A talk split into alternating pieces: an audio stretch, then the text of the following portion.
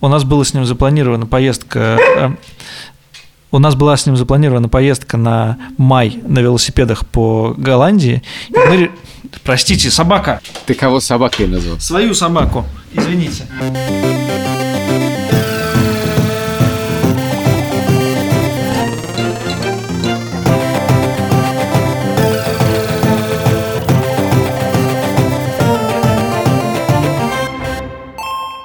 Привет! Это подкаст «Деньги пришли» и его ведущий я, Саша Поливанов. И я, Илья Красильщик, привет. Наши партнеры Альфа-Банк, студия «Либо-либо». И мой кот, который только что сел ко мне на колени.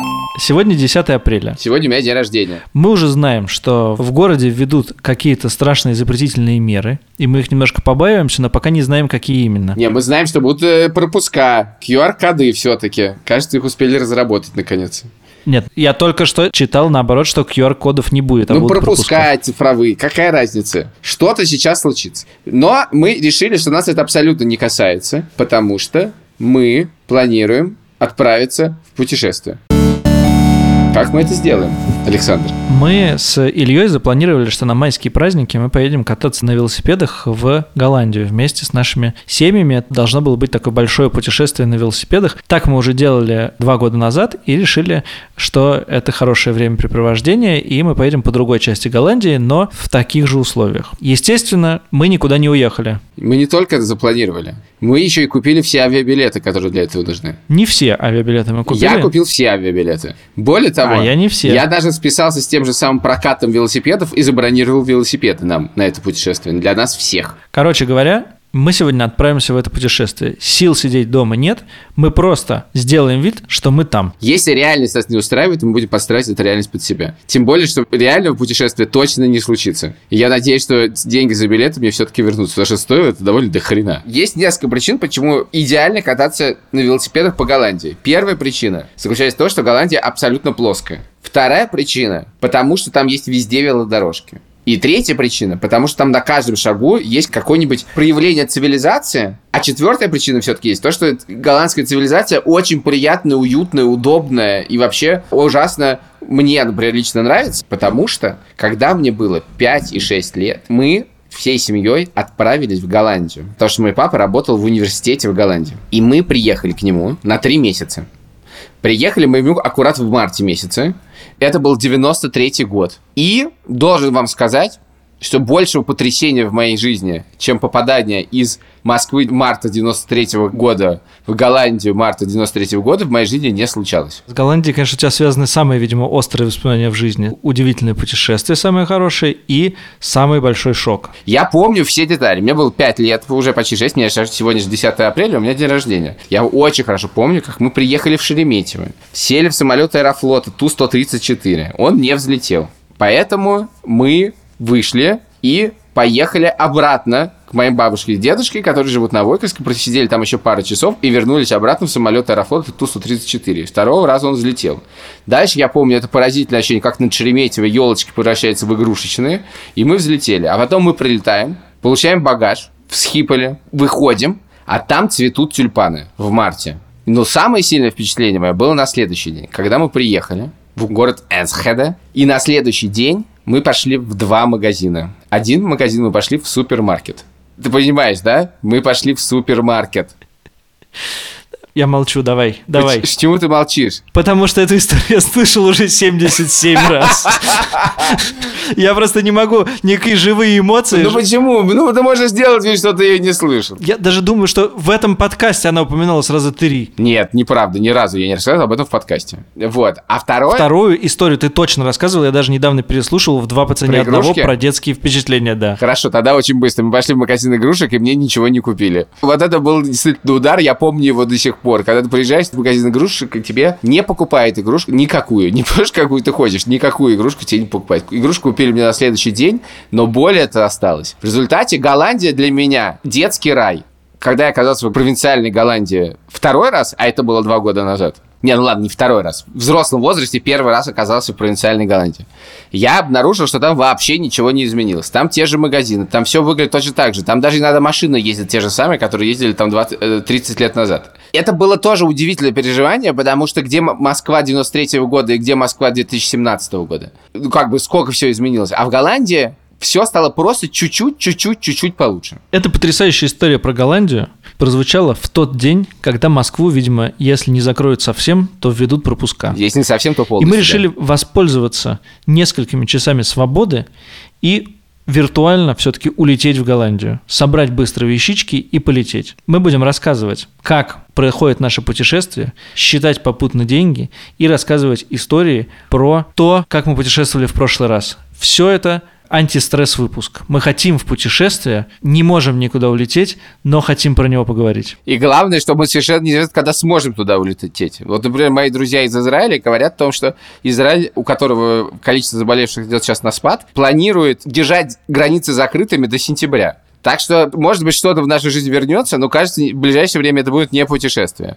Поэтому давайте-ка действительно куда-нибудь поедем. Илья, ни одно путешествие, даже виртуальное, не может обойтись без банка. Поэтому я предлагаю позвонить нашему партнеру Альфа-банку в лице Алексея Леша. и поговорить с ним о том, как россияне сейчас тратят деньги на путешествия.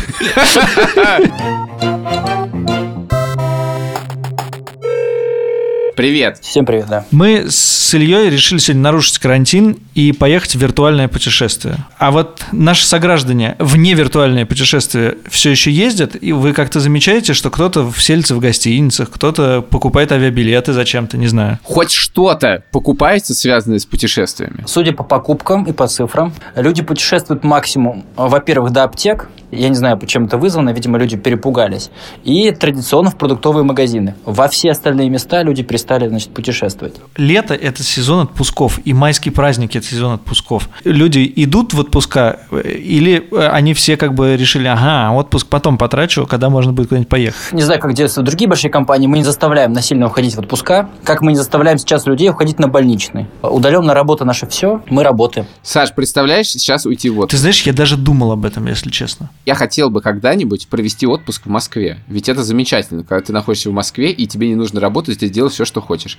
Это очень хороший отпуск. Но я никогда не планировал провести в Москве в квартире. Может быть, это тоже очень хороший отпуск. Попробуй, Илья. Нет, нет, ты знаешь, это абсолютно точно очень плохой отпуск. Это ужасно. Потому что вот если я представляю согласен. себя в квартире и еще мне нечего делать, хотя бы у меня есть работа. Если мне нечего делать, это просто вилы. Ну или швабра. Ну вот я п- поделюсь опытом. Вот вчера были выходные в Москве в квартире, и не было работы, и хорошая погода за окном. И я сходил с ума. Я тоже. Это было абсолютно ужасно. Единственное, что мы делали, мы бесконечно покупали еду и доставку всего. Это хоть как-то вообще разнообразило жизнь. Да, я тоже очень много стал заказывать доставку, потому что это просто такой нервный шопинг. Но я давно, честно говоря, не помню это ощущение невыносимой разлагающей скуки, когда ты просто лежишь на диване и думаешь, что же сейчас сделать? У нас, кстати, сохраняется вот эта история, что в среднем 25% покупок по картам ушло. То есть люди тратят на четверть меньше. Вот уже третью неделю. Леша, а как ты думаешь, вот эти 25% это связано с, с тем, что люди начали копить, или с тем, что люди начали сокращение зарплаты и всего остального, им просто не на что что-то купить? Или то, что людям уже нечего копить. Ну, я думаю, что прям э, сокращения зарплат еще нет, но, очевидно, люди ждут что в целом будет чуть-чуть похуже, с одной стороны. А с другой стороны, э, честно говоря, в аптеке, в продуктовом особо ничего и не купить. Я хотел бы поспорить. Я только что, вот буквально только что пришел из аптеки, то хочу сказать, что там огромный выбор лекарств. Целый мир новый, наверное.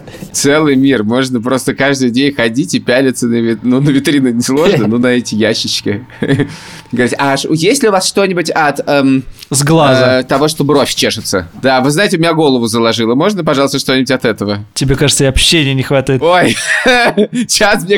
Ребята, мне кажется, мы сейчас тоже тянем время, чтобы не оказаться в этом... в этом- Одиночестве. В, этой пустоте. Давай- времени. давайте не расходиться, давайте держаться вместе. Я вам желаю хорошо отдохнуть, попутешествовать, да, безусловно, в э, виртуальном пространстве, видимо, да?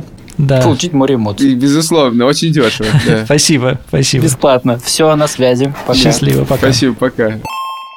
Мы решили приблизить наше путешествие к тому, которое могло быть на самом деле, а именно перелет Москва-Рига, одна ночь в Риге, перелет Рига-Эйндховен, путешествие на велосипедах, Эйндховен-Рига, Рига-Москва. Скажи мне, пожалуйста, а мы вдвоем или все вместе? А как тебе удобнее? Давай сделаем простое допущение, что в тот момент, когда дети нам нужны в путешествии, они будут в нем оказываться. А в тот момент, когда они нам не нужны, они будут удивительным образом исчезать. Ведь это виртуальное путешествие, в нем все можно сделать идеально. Вот бы с детьми так происходило. Да-да, я тебе говорю, мы, мы можем все. Итак, первый этап. Поехали в Шереметьево. Поехали в Шереметьево. И вот мы тут. Никаких пробок. Мы уже в Шереметьево. Да, быстро добрались. Я бы тебе сказал, в реальной ситуации мы в Шереметьево и остановимся. И на этом наше путешествие, путешествие и закончится. Но нет, у нас все хорошо. Сейчас нам дети не очень нужны, давай их нет, и мы с тобой пошли в VIP-зону немножечко выпить. Послушай, это же идеальное путешествие. В этом путешествии нету похмелья. Точно. И мы пьянеем только тогда, когда хотим. Поэтому мы Так. идем в вип-зал. Давай наш самолет задержит на полчасика, чтобы мы там нормально посидели. А, как мне начинает нравиться наш путешествие. Наш самолет немножечко задержали. да, но не Немножечко так, что задержали. без нервов, без нервов. Да, у нас есть полтора часа совершенно спокойно посидеть в вип-зале. Я уверен, что не все наши э, слушатели были в э, вип-зонах аэропорта Шереметьево. Пиши вообще, как они устроены, и что это такое, и почему у тебя есть проход во все вип-зоны мира. Сейчас уже не все так хорошо. У нас виртуальное У путешествие. нас всё хо- у меня есть золотая карта Аэрофлота. Золотой картой Аэрофлота случилась ужасно обидная вещь. Я в позапрошлом году налетал на золотую карту Аэрофлота. Сделать это, я хочу вам сказать, дичайше сложно. Для того, чтобы на- налетать на золотую карту Аэрофлота, мне пришлось слетать Аэрофлотом больше 50 раз за один год. Больше 50 раз за один год, это значит, что вы- ты летаешь именно конкретно авиакомпания Аэрофлот или другими авиакомпаниями Альянса SkyTeam раз в неделю или чаще. Я налетал. В следующий год я налетал только на серебряную, и мне сделали серебряную карту. По ней нельзя попасть в вип-зал.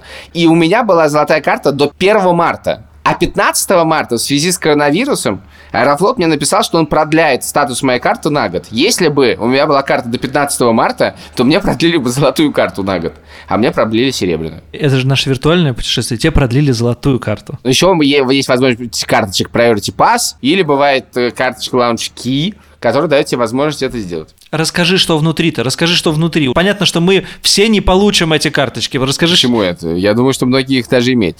Очень часто ты идешь в вип-зал, думаешь, что ты что-то увидишь, и ты не видишь ничего. Самые ужасные вип-залы, которые я видел, были в аэропорту Вильнюса и аэропорта Нью-Йорка. В аэропорту Нью-Йорка в вип-зале дают замороженный омлет. Я видел вип-зал аэропорта Душанбе. Это, я уверен, хуже. Ну, короче, я хочу сказать, что вип-зал аэропорта Кишинева значительно лучше, чем вип-зал аэропорта GFK. Что там внутри? Шереметьевский вип-зал должен, за исключением одного вип-зала, куда можно попасть только с суперкарты Мастеркарда и еще, как правило, доплатив довольно много денег, типа полторы тысячи рублей. За исключением этого, в Шереметьево удивительные вип-залы. Они все роскошно выглядят, там все очень круто, кроме той еды, которую тебе дают. А еда там, я бы даже не сказал, что это столовая. Там хлеб нарезной, хлеб дарницкий, советская колбаса, советский сыр, И советское шампанское. Советское шампанское там, скорее всего, за деньги. Там есть пиво «Жигули», кажется. В общем, там очень странная еда, которая совершенно не соответствует общему антуражу. Но мой любимый, и мы обязательно в нем побываем в этом путешествии, вип-зал, это вип-зал аэропорта Риги.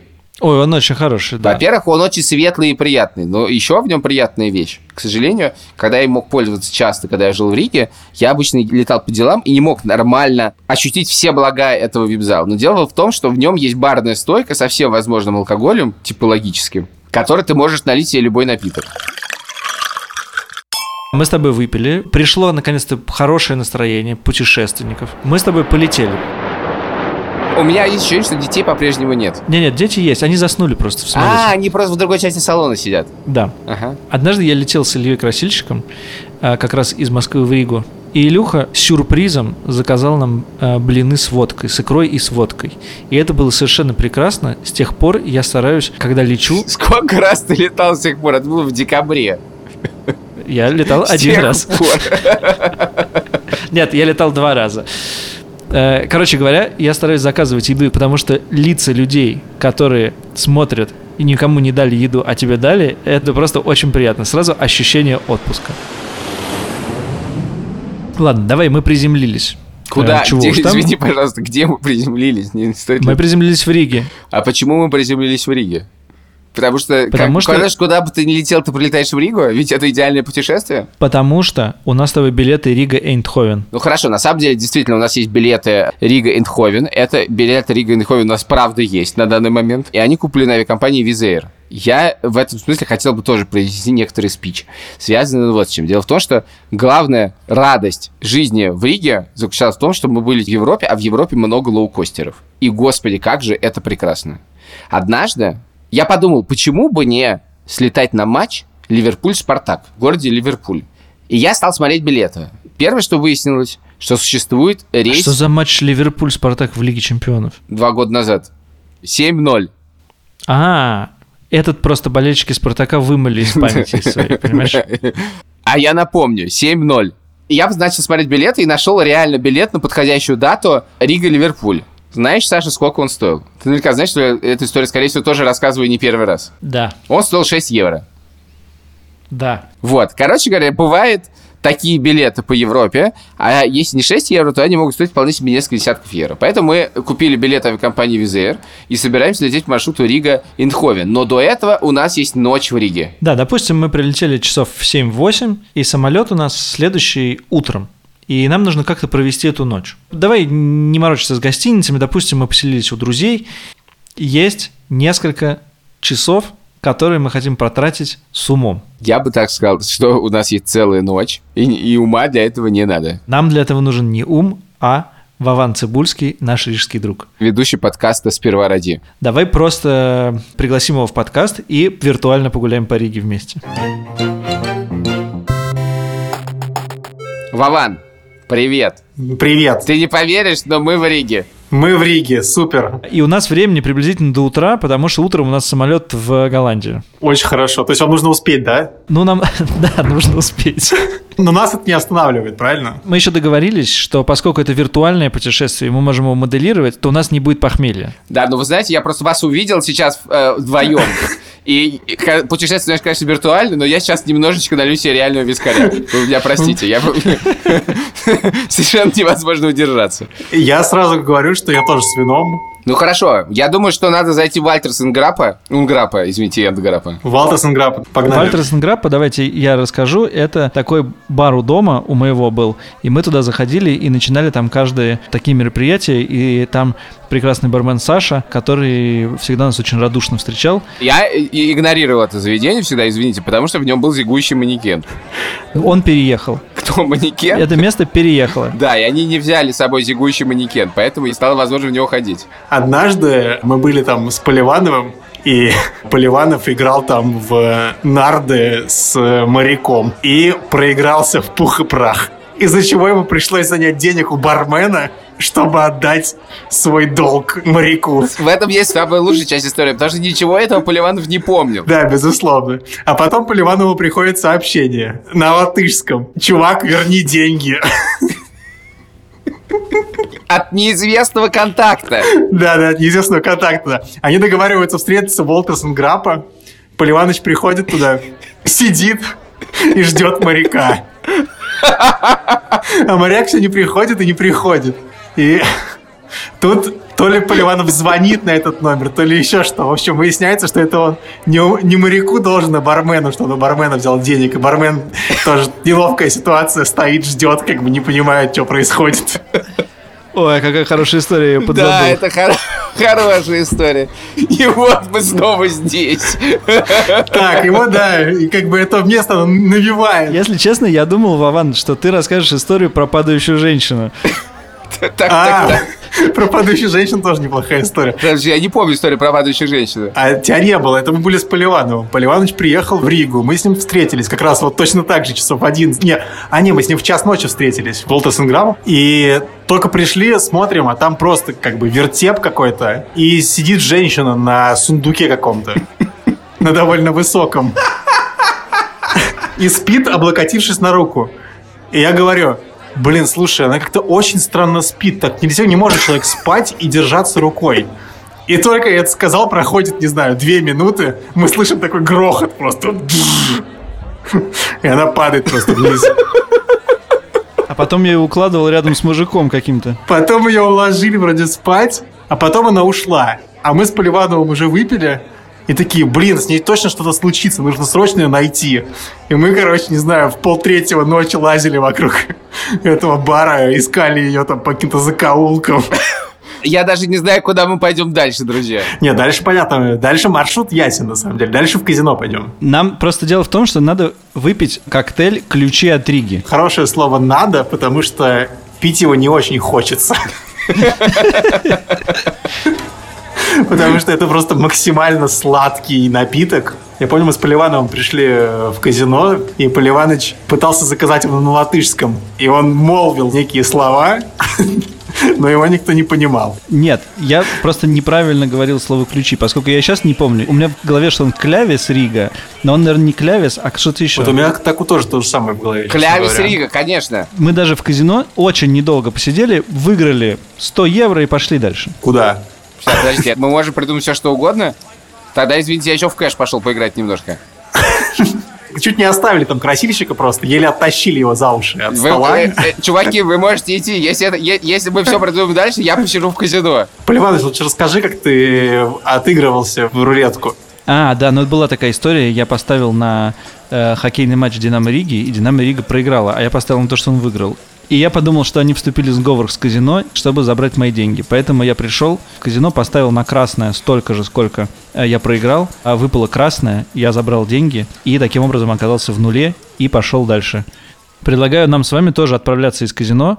Из казино нет путей, кроме как ехать в Юрмалу. Безусловно. Очень важно, что мы находимся в, в компании с Владимиром Цибульским, а Владимир Цибульский никогда не идет выпивать, особенно вечер выходного дня, без сверхидеи. На самом деле, когда мы едем в Юрмалу, поскольку это происходит обычно часа в 4 или там позже утра, уже мало кто помнит, что происходит именно в Юрмале.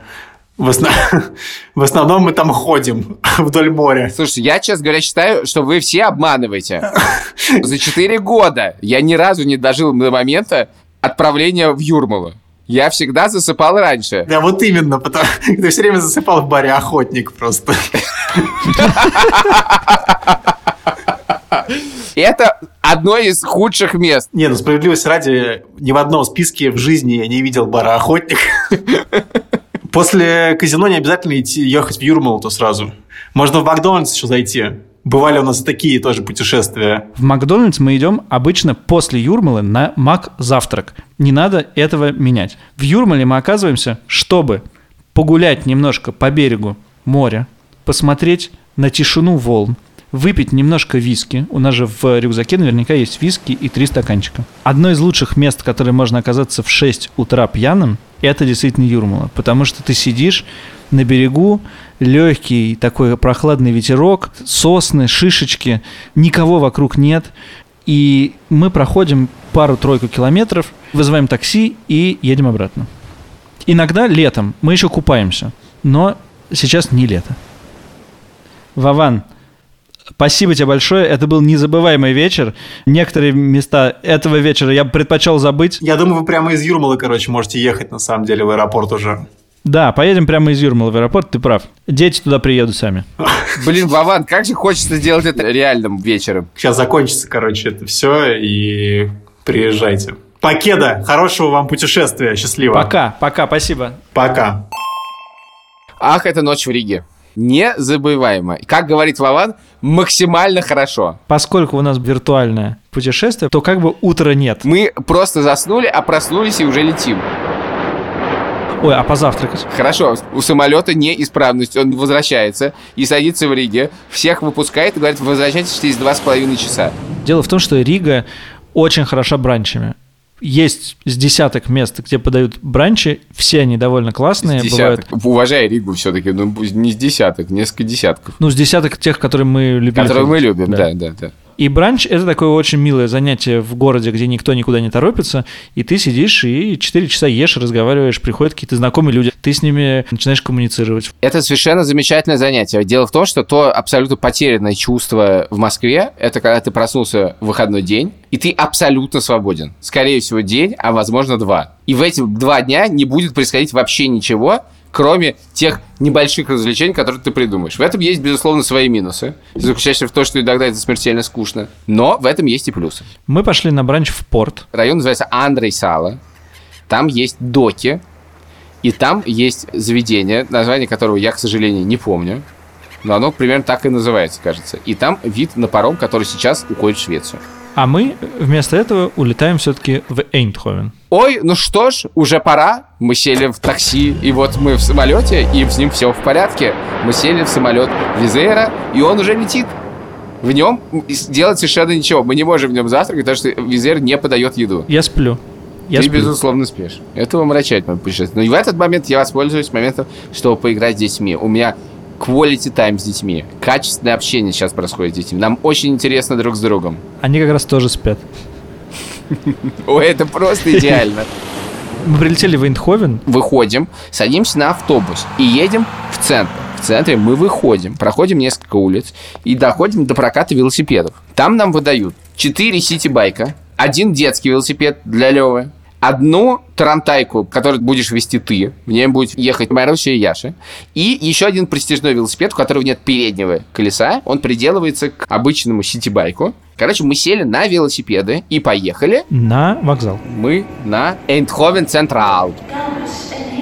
Вот я помню на Эйндховен Централ первое удивление, это когда мы взяли билеты на сколько вот нас, четыре взрослых и трое детей, и велосипеды, и все это обошлось нам в одну сторону в 110, что ли, евро. И я понял, что это, возможно, дорогая страна. Все так. Еще меня поразило на вокзале, что практически ты покупаешь билет на день, а куда ехать все равно, потому что Голландия не такая большая страна, и, в принципе, ты можешь доехать на этом билете просто до всех мест. Ну, мы едем в Энсхеде.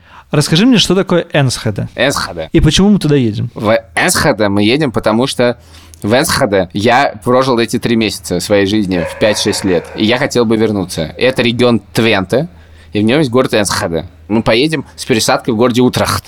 Помнишь город Утрехт? Я чуть-чуть помню город Утрехт. Он замечательный. Это абсолютно прекрасный город. Это такой маленький Амстердам, и, честно говоря, он гораздо лучше, чем Амстердам. Потому что в нем меньше туристов. Он очень красивый, там тоже есть каналы. Да, там только после наших сельских путешествий он оказался очень оживленным, и люди на велодорожках там вели себя очень по-городскому. А мы так расслабленно привыкли ездить, а они очень городские и спешащие были, вот это я тоже помню. Этого я не помню. Я... Но, в общем, побывали мы в городе Утрехт, и дальше мы едем в город Энсхеде. И это регион Твенте. Чем хорош этот регион? Я даже, ты знаешь, решил спросить у своего папы, который был в провинции Твенте, наверное, раз 30 в своей жизни и прожил довольно много времени там, есть ли там что-то. Значит, один город называется Олдензау, а второй называется Олд Марсум. И что там делать? Ну, Олд Марсум это такой игрушечный городок, в основном состоящий из разных галерей. А Олдензал там э, старый собор. И, собственно, в районе в ближайшей э, окрестности э, Энхеда я ничего интересного не знаю. Еще в Твенте есть футбольный клуб, который называется Твенте, и он даже когда-то, по-моему, играл со Спартаком, поэтому я его помню. И я даже хорошо помню его стадион. Но никогда не видел, как он играет. Это, кстати, довольно неплохой колледжский футбольный клуб голландский. Главное, что я помню про город Энсхеда, там какую-то дошколку я ходил, меня возили туда на велосипеде, я ехал у папы на раме. И каждый день мы проезжали завод Гролш. Это пиво. И я помню этот ужасающий, омерзительный запах солода. Но в заводе Гролш был важный плюс. Дело в том, что однажды мы ехали на велосипеде точно так же из детского сада. Это очень важно, потому что когда мы ехали из детского сада, завод Гролш был от меня справа, а слева Так-так. был светофор. И в этот момент я запомнил, что справа завод Гролш, а слева светофор. И с тех пор всегда, когда я думаю, где право право, где лево, я думаю, Гролш справа, значит, это право. А лево светофор. И эту картинку я помню до сих пор. Завод Гролш там больше не работает. Дело в том, что в начале 2000-х в Эсхеде случилась чудовищная катастрофа. Взорвался склад фейерверков. И он так бомбанул, что он снес кусок города, довольно большой. В том числе он повредил завод Гролш, который после этого переехал на окраины Энсхеда. Ладно, короче, мы в городе Энсхеде, мы приехали, мы поехали. Поехали? Поехали. Ну, давай мы проедем немножко, э, буквально километров, наверное, не знаю, 20, может, 25, не больше, и все-таки найдем себе место для ночлега. Ну, ну, раз ты настаиваешь, то хорошо. Давай немножко расскажем про то, как мы выбрали маршрут, и как, поскольку маршрут выбирал ты, то логично тебе рассказывать. И Я- как Давай он нас. маршрут выбирал я, расскажешь ты. Хорошо, я тоже могу. А в таких странах, как Дания, Бельгия, Голландия, Швеция, есть сайты, в которых есть маршруты велосипедные, и их очень много, и они довольно подробно рассказаны, в том числе государственные сайты, которые просто рассказывают, какие маршруты есть. И очень легко выбрать себе какой-то маршрут или часть маршрута построить по этим картам, потому что там и кемпинги есть, и что посмотреть, и, в общем, бери да выбирай. Насколько я понимаю, маршрут вокруг Энсхеда по региону Твенте есть на сайте региональном этого Твенте. Да, более того, и странный нюанс. Он есть на голландском версии этого сайта, но нет на английской версии этого сайта. А это, кстати, очень хорошо. Это значит, что мы не будем ехать в толпе туристов, а будем ехать в... А то-то, а то-то, конечно, мы по этим белодорожке едем просто в толпе туристов. Короче, мы поехали на север. К немецкой границе, да, я правильно Ну, немецкая граница находится на востоке, и она находится в километрах как раз 20 примерно, а то и меньше от Энсхеда. Вот, но мы поехали действительно на север, в сторону города Нордхорна. Нордхорн – это немецкий город. Мы едем в сторону Германии, и я тут помню... Дело в том, что я катался на, велосипеде во всех местах, потому что где-то в году в 2000 папа очередной раз работал в университете Твента, и я приехал к нему уже один. И было мне, соответственно, 13 лет. И я садился каждое утро на велосипед и ехал, и катался. И так однажды я укатил, собственно, в Германию. И я помню это удивительное изменение среды. Вот есть голландский городок и есть немецкий городок. В целом это один и тот же городок. И все меняется. Вообще все меняется. Голландские дома – это дома с гигантскими окнами. Огромные открытые окна. Ты приезжаешь в Германию, все окна становятся маленькими. Машины становятся другими, знаки становятся другими. Ты сделал три шага, никакой границы нет, но все поменялось. Это было очень странно. И Голландия, мне, конечно, нравится больше. У меня такая штука была, когда мы с тобой из Швейцарии съездили на денек в Италию. Мы сидели, обедали в Швейцарии летом. В городе Сент-Морице это, значит, горнолыжный курорт. Там абсолютная пустота. Ничего нету. И вот в обед начало все вымирать. Просто все абсолютно перестает работать, делать абсолютно нечего. И мы думаем, что в принципе провести здесь еще 6 часов, после чего можно поспать, было бы глупо. И мы берем машину и едем через горный перевал в Италию, попадаем в абсолютно неизвестный город, я не, не помню, как он называется, и там показывают матч Италия, Северная Ирландия, кажется, в, на, на Евро 2016. И его показывают на проекторе на городской церкви. И все гуляют. Мы приехали из Сент-Морица, в котором все вылизано чистенько и супер цивилизованно, в бедный итальянский город Кьявенна. Но ощущение было вот ровно таким. Ты просто переезжаешь гору и оказываешься в жизни. Да, это было классно. Мне очень ценно, чтобы мы рассказали, как мы выбирали гостиницу, потому что это мне, адепту динамического планирования, очень приятная штука. Поскольку мы ехали с детьми, то совершенно не, не, не было возможно планировать, сколько они проедут. Мы не знали, 20 километров они могут в день проехать, 40, 60, 80. Поэтому мы решили никогда не бронировать гостиницы заранее, а в обед останавливаться где-то, смотреть гостиницы и из них выбирать. Давай попробуем сделать вид, что мы отъехали на 20 километров от Энсхеда и попробуем заказать гостиницу сейчас. Давай. Я, кстати, хотел сказать, что сейчас это, конечно, абсолютно невозможно. Я, когда проверял, сколько стоят билеты для нас на всех из э, Инховена в Энсхеда, я вбил билеты, мне просто сказали, извините, но сейчас нету, сейчас ничего не ходит. То есть, в принципе, сейчас купить билеты невозможно по этому направлению. Точно так же невозможно забронировать гостиницы. Но что мы делали в этот момент? Я начинал искать везде. Я открыл Booking.com, Airbnb, сайт Bed and Breakfast э, Netherlands. Как-то так он назывался, не помню точно, как он назывался, но очень везде. В результате это приводит к тому, что в нашем нынешнем путешествии, как в предыдущем путешествии, мы живем все время в разных местах. То мы живем в гостинице.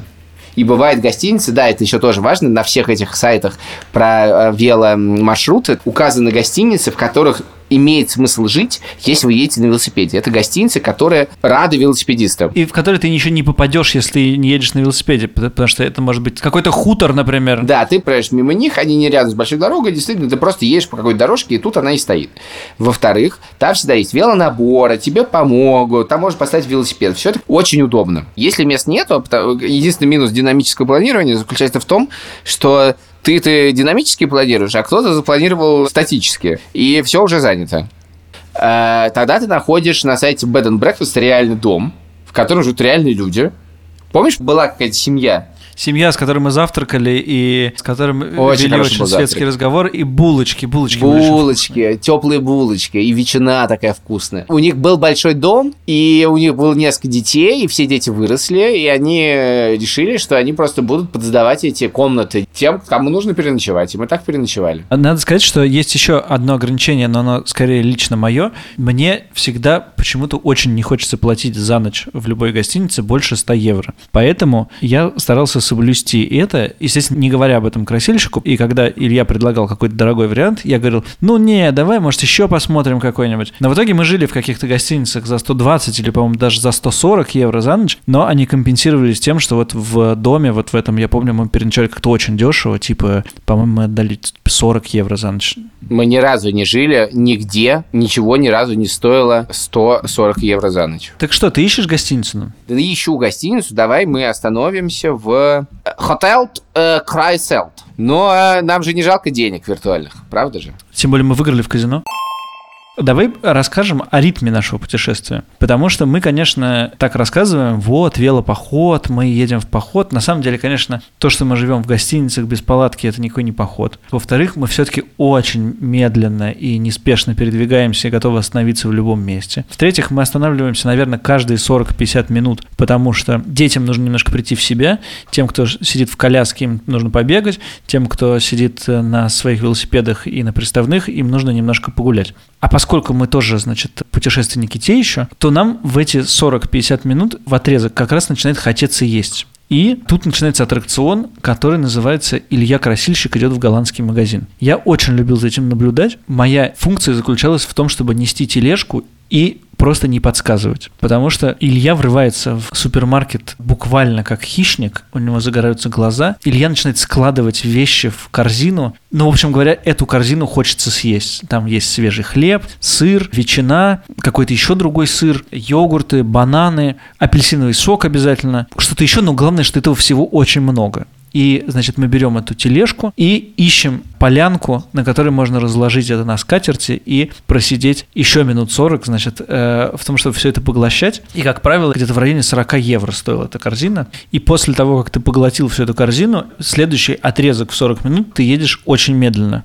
А самые наши длинные перегоны, и я думаю, что в случае с путешествием по Энсхеде будет то же самое, заключались в том, что если в обед мы выбирали гостиницу, которая находится, например, за 30 или 35 километров, то как ни крути, до нее нужно было доехать. И это нас сильно подстегивало, и последние переезды были длиннее и тяжелее. И маршрут по Твента, который выбрал Илья, занимает около 200 километров. Ой, это там еще такое прекрасное. Вот первый день стараешься, стараешься, думаешь, ох, мы проехали 40 километров, какие молодцы.